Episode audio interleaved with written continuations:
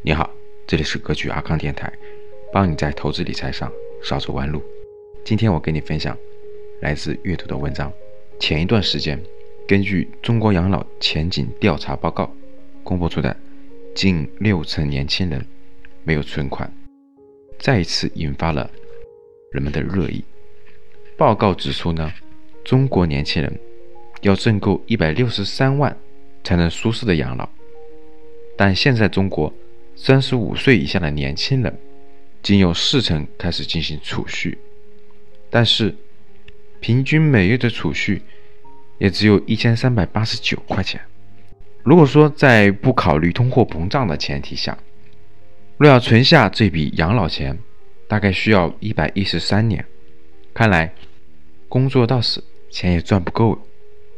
对于我们这代人来说，可能真不是一句玩笑话呀。存钱难，如今已经成为绝大部分年轻人的共性问题。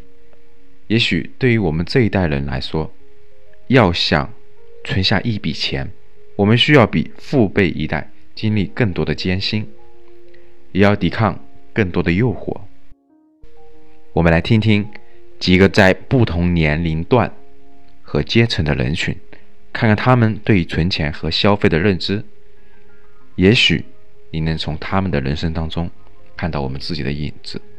第一个案例是阿里，房地产销售，二十九岁女，现居长沙。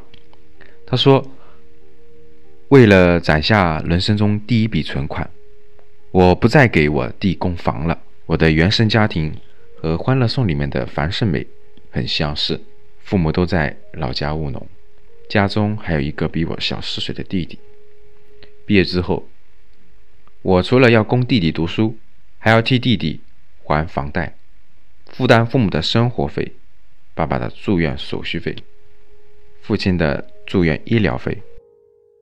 为了多赚钱，弥补家里的各种需求，我除了要工作，还要在网上开淘宝店，卖土特产。除了工资，每个月的外快，我也基本都给了家里。以至于我工作多年，一点积蓄都没有。在我被家里快榨干的时候，周围有一位了解我家庭情况的朋友开始劝我。看着身边和我一起毕业的人都有了房车，有了丰厚的积蓄的时候，我突然意识到自己竟然一分钱积蓄都没有。想想未知的未来，想想家里无底的索取。终于明白，只有自己的时候，才能有能力照顾家庭。我决定要和那个无底洞割裂，因为我要在他们被吸光之前积蓄力量，让自己有机会壮大。各位听众，这个案例有没有跟你或者是你的朋友有这方面类似的情况呢？第二个案例，他叫玲玲。外贸行业从业者，女性，三十二岁，现居上海。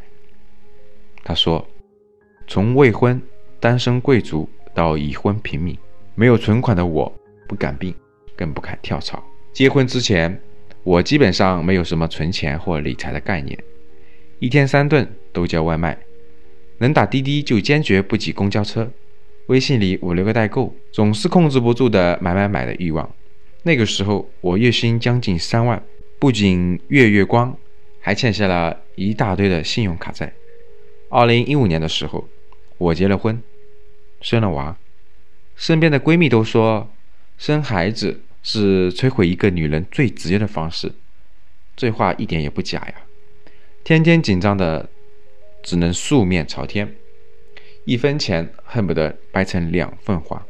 每天脑子里想的都是儿子的尿布啊、奶粉呐，但是最摧毁我的是，先是公公生病，紧接着妈妈又查出了胃部有问题。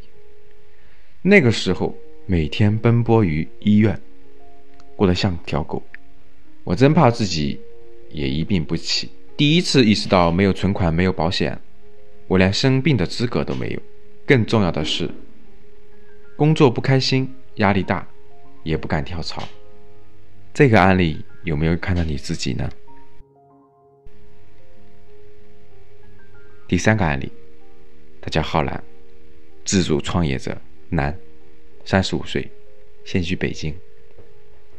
他说：“看上去风光亮丽的创业背后是，我无房，也无存款，我觉得自己注定是要走上创业这条路的。早在上大学的时候，就和几个要好的哥们儿一起玩，靠着承包整个校园内的物流快递，赚到了人生的第一桶金。毕业之后，我起先进入了国企，但很快离开了。”重新开始创业，到如今，公司也算小有规模，但我并没有外人看起来那么风光。首先，大学赚的钱被我全部投在了公司，而当年和我一起赚钱的哥们儿，依靠买房的溢价涨幅，收益比我公司十年的净利润都高哎。其次，我也没啥存款，每月最大的开支。还是在请人吃饭谈业务的花销上，以及我的车子维护上。公司现在最大的资产，公司现在就是我最大的资产了，打个双引号。所以我常常有危机感。如果这次的中美贸易危机继续持续下去，我都不知道我自己的公司还能维持多久。作为家子，有时候。我会想想父母的养老，因为我不想让，因为我不想让父母的晚年生活活得太差。但是，以我目前的能力，我还远远不能提供舒适的养老生活，所以我也只能走一步算一步吧。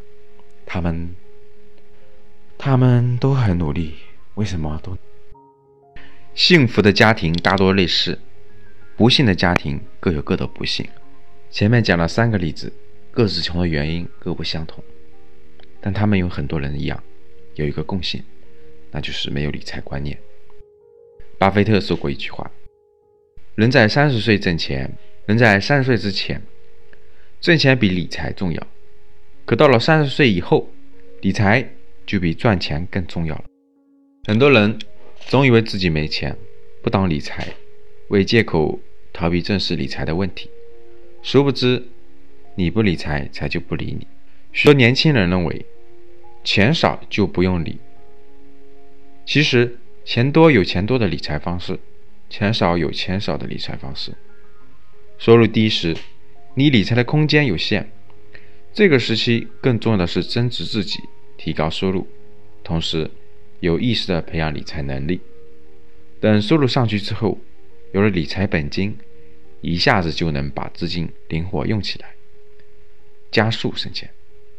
所以关键在三点：延迟欲望满足，强制储蓄，懂得财务风险隔离。第一点，首先要延迟消费欲望的满足。就像第二个主人公李林秋的原因，是因为活在当下，即使月薪三万，他说自己依然过得像条狗，任性打车。刷信用卡，这些都是没有计划性的消费。当然，这也是当下很多月光一族的生活方式。但你只身一人的生活，父母也不需要你负担的时候呢？或许你会觉得过得很舒服、很轻松。而一旦婚姻进入后，单身的天平就会被打破。而当你不知道惊醒和意外哪个会在明天先来的时候，一定要做好准备。学会把收入的结余储蓄起来，延迟满足自己的消费欲望，特别是在自己能够赚更多钱的年纪，更要为以后的不时之需做好风险意识。毕竟收入是有限的嘛，但消费却是无限的。如果我们不能够节制自己的消费欲望，现在是月光，五年后可能还是月光，甚至十年后、二十年后还是月光。所以，学会存钱，延迟消费的欲望的满足是你的第一步。第二，强制储蓄。第一个案例，阿离，他并不是没有赚钱的能力，而是因为原生家庭给他的负担太重了。所以，阿离要走出穷的窘境，除了负担父母基本的养老义务，给自己的父母买一份健康保险，以免父母再次大病，把多年辛苦攒下的积蓄掏空。另外，弟弟是成年人了，并组建了自己的家庭，阿离应该停止对弟弟无止境的帮扶，让弟弟学会自己赚钱还房贷。最后，也是最重要的，要学着强制储蓄，抛去每个月固定的支出外，把剩余的闲钱做固定的强制储蓄，为将来做投资和钱生钱做好资金准备。最后，要懂得财务风险隔离。比如第三个案例，龚浩南穷的原因是因为孤注一掷。他应该把公司财务与与个人的财务理清，做到互不渗透、泾渭分明，这样有利于公司资金的正常运转，把资金用到实处。另一方面，也有利于个人理财，做好资金分配，发挥。理财配置的最大化。每个创业的人都知道，创业的道路是九死一生且充满危机。在这种情况下，浩然应该先为自己的家人做好保障，利用保险风险隔离效应，避免公司一旦出现问题而拖垮整个家庭。这虽然是有关于几类人没有存款人群的困惑窘境的剖析，但对于。任何一个想要把生活经营的美好的人来说，都有用，因为细细听的话，你会发现，生活质量其实跟收入高低真的没有太大的关系，只和你是否有正确的理财观念和理财方法有关。无论收入多少，尽早为以后的生活多做一些思考行动，我们会发现，人生的窘境、人生的境遇会大不同。不要等你生活像文中的主人公一样陷入困境时，才发现你的问题和答案早已在这些案例当中。好，以上是今天的分享。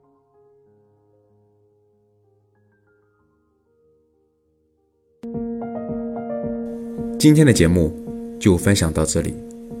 喜欢我们节目的听众，记得在节目下方订阅哦，也可以在节目下方点赞、评论。转发，我们每周一会随机选出三位为转发和评论的小伙伴赠送三本精选的理财电子书籍礼包，到时会电台私信告诉您收取的方式。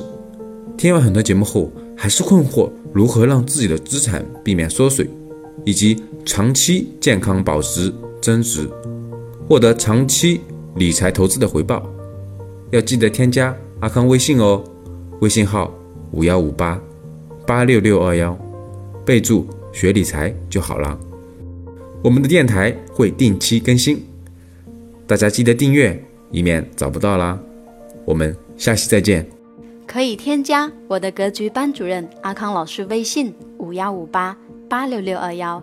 完成添加之后呢，就可以加入到理财投资微信群，而且还可以免费领取到要看三遍以上的学习视频和电子书籍，备注学理财就可以喽。